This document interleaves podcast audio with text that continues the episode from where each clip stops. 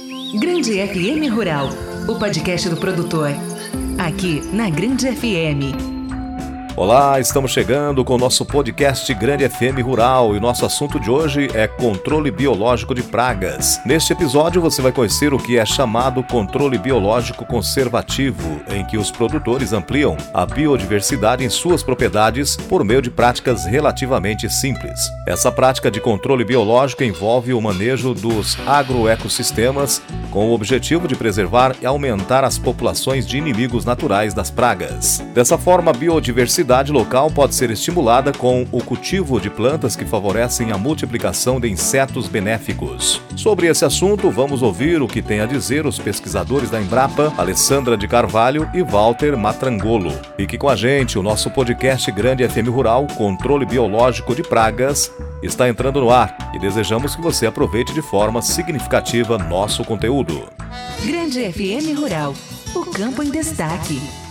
O controle biológico é extremamente importante para a agricultura brasileira e é agente fundamental para a redução na aplicação de agrotóxicos no cultivo de alimentos no Brasil. Porém, criar um modelo de controle biológico que seja adequado para o cultivo tem se considerado um grande desafio. Nos dias de hoje, o agronegócio tem tido urgência em se reinventar para conseguir prover a demanda alimentar mundial e minimizar o impacto ambiental. Fazer o controle biológico de pragas é uma das soluções mais favoráveis a todas as partes envolvidas. Nessa frente, a utilização de produtos à base de agentes biológicos para o controle de pragas e doenças na agricultura está cada vez mais forte e vem crescendo consideravelmente no país. Mas afinal de contas, o que é controle biológico? É isso que o pesquisador Walter Matrangolo começa nos explicando. O controle biológico conservativo consiste em criar um ambiente que favoreça a vida de inúmeros insetos que colaboram com a produção agropecuária. No nosso quintal, na nossa roça, temos muitos insetos que sobrevivem e multiplicam-se se alimentando de outros insetos. O controle biológico conservativo é uma técnica que deve ser utilizada por quem optar por sistemas produtivos de base ecológica. Para aplicarmos o controle biológico conservativo em nossa propriedade, temos que considerar dois pontos principais. Em primeiríssimo lugar, conhecer os principais insetos agentes de controle biológico nativos, e que são muitos. Muitos insetos nativos são importantes agentes de controle biológico de outros insetos. O segundo ponto é o manejo da paisagem. O que podemos fazer para beneficiar os muitos agentes de controle biológico nativos? Conhecer as plantas da região é um ponto fundamental. Em que época estão as flores? Temos flores o ano inteiro? Néctar e pólen são alimentos para muitos desses amigos naturais, os agentes de controle biológico nativos. Manejar a paisagem é isso. Se tiver matas, vamos protegê-las. E se não tivermos matas, vamos plantá-las. E quais plantas serão mais favoráveis para a recomposição florestal? De preferência, as da região ou do bioma. Ou seja, o controle biológico conservativo depende da biodiversidade local, dos insetos e das plantas. Está aí uma tecnologia que, sem o conhecimento e participação da agricultor e do agricultor, não vai dar certo. Os insetos estão em nosso planeta há mais de 400 milhões de anos. A agricultura existe há pouco mais de 10 mil anos, ou seja, temos muito que aprender com eles. Representam mais de 70% de todas as espécies de seres vivos. Eram tantos insetos que alguns insetos se especializaram em se alimentarem de outros insetos. Será que nós chegaremos lá? Alguém aí comeria um inseto? E com temperinho? Bom, marimbondos comem insetos, joaninhas comem muitos pulgões e lagartinhos e ovos de outros insetos. São os inimigos naturais de insetos, pragas que já existem no ambiente.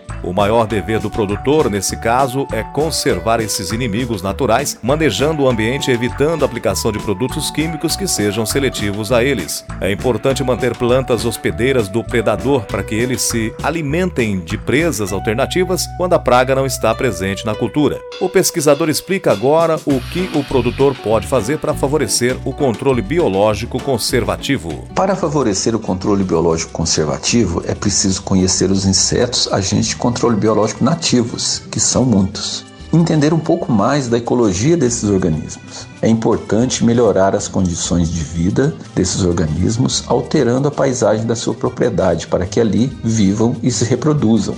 Muitas vespinhas depositam seus ovos dentro dos insetos ou mesmo dentro de ovos de outros insetos. Essas vespinhas alimentam-se de néctar e pólen. O famoso bicho da goiaba, por vezes, tem dentro do seu corpo larvas de vespinhas que se alimentam da parte interna do bicho da goiaba, como fazem alguns vermes no nosso corpo, bicho de pé, lombriga.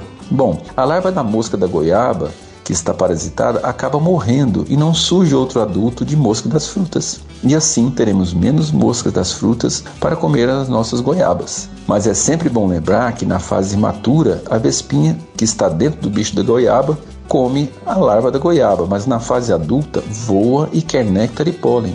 E o que fazemos quando ficamos sabendo que as joaninhas, além de pulgões e outros pequenos insetos, também comem pólen? Com o pólen, as joaninhas terão maior vigor, voarão mais longe, serão mais férteis e viverão mais, podendo multiplicar-se e continuar ajudando a manter a lavoura mais saudável. Para favorecer a população de joaninhas, é importante proteger e multiplicar plantas que produzem pólen ao longo do ano todo. Cortar aça-peixe, por exemplo, não é uma boa ideia, ele produz muito pólen. Um parênteses sobre as plantas produtoras de néctar e pólen. Eu conheço uma planta nativa do Cerrado, que é a cratilha, que tem muitas flores de maio a setembro. É uma época seca aqui no Cerrado Mineiro. Quer dizer, ela é boa para as abelhas, e para as joaninhas e para os outros bichinhos. Vocês devem conhecer plantas nativas boas de flores aí na sua região.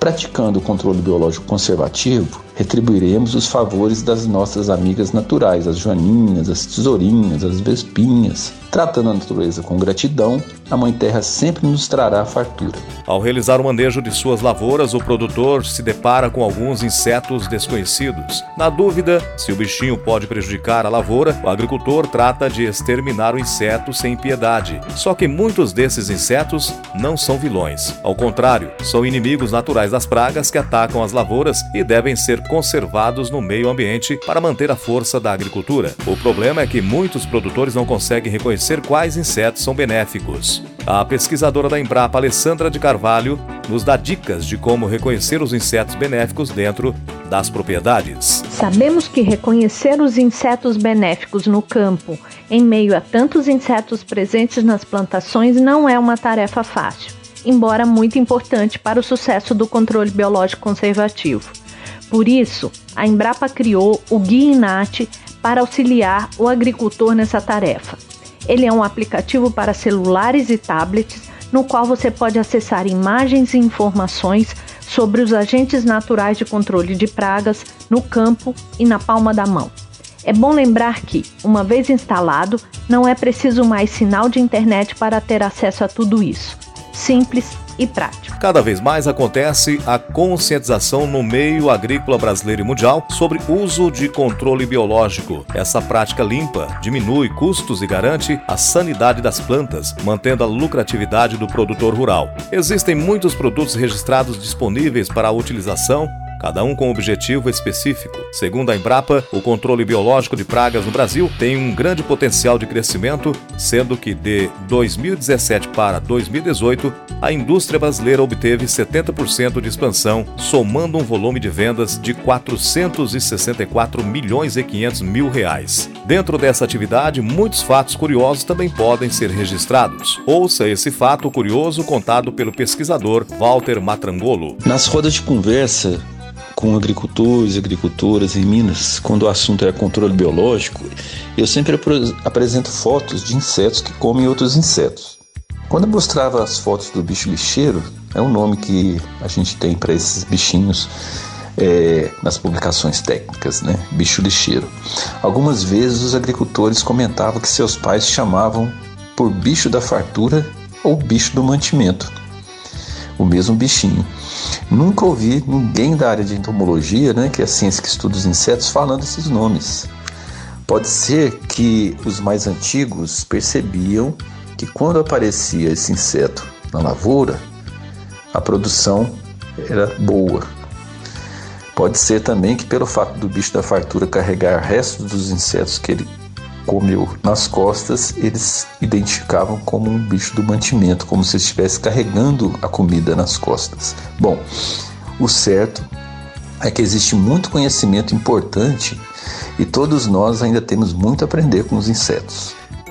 Grande FM Rural ao lado do produtor. A agricultura vem se desenvolvendo a largos passos, desenvolvendo várias tecnologias que buscam levar mais liquidez e rentabilidade ao produtor rural. O controle de pragas é uma das etapas que cresce com bastante eficiência dentro do meio agrícola. Seu principal marco foi na década de 60, onde foram introduzidos os defensivos agrícolas para auxiliar nesse controle, visando principalmente aumentar a produtividade por conta da crescente demanda mundial por alimentos. Novas alternativas vêm sendo exploradas visando diminuir a necessidade de utilização de agroquímicos, buscando evitar a contaminação do solo, água e do próprio ser humano. Todas as espécies de pragas, plantas e patógenos possuem, em alguma parte do seu desenvolvimento, um predador, ou seja, um inimigo natural. Eles existem espontaneamente na natureza e realizam o controle populacional. Este foi nosso podcast Grande FM Rural de hoje, disponível no grandefm.com.br ou na sua plataforma de áudio preferida.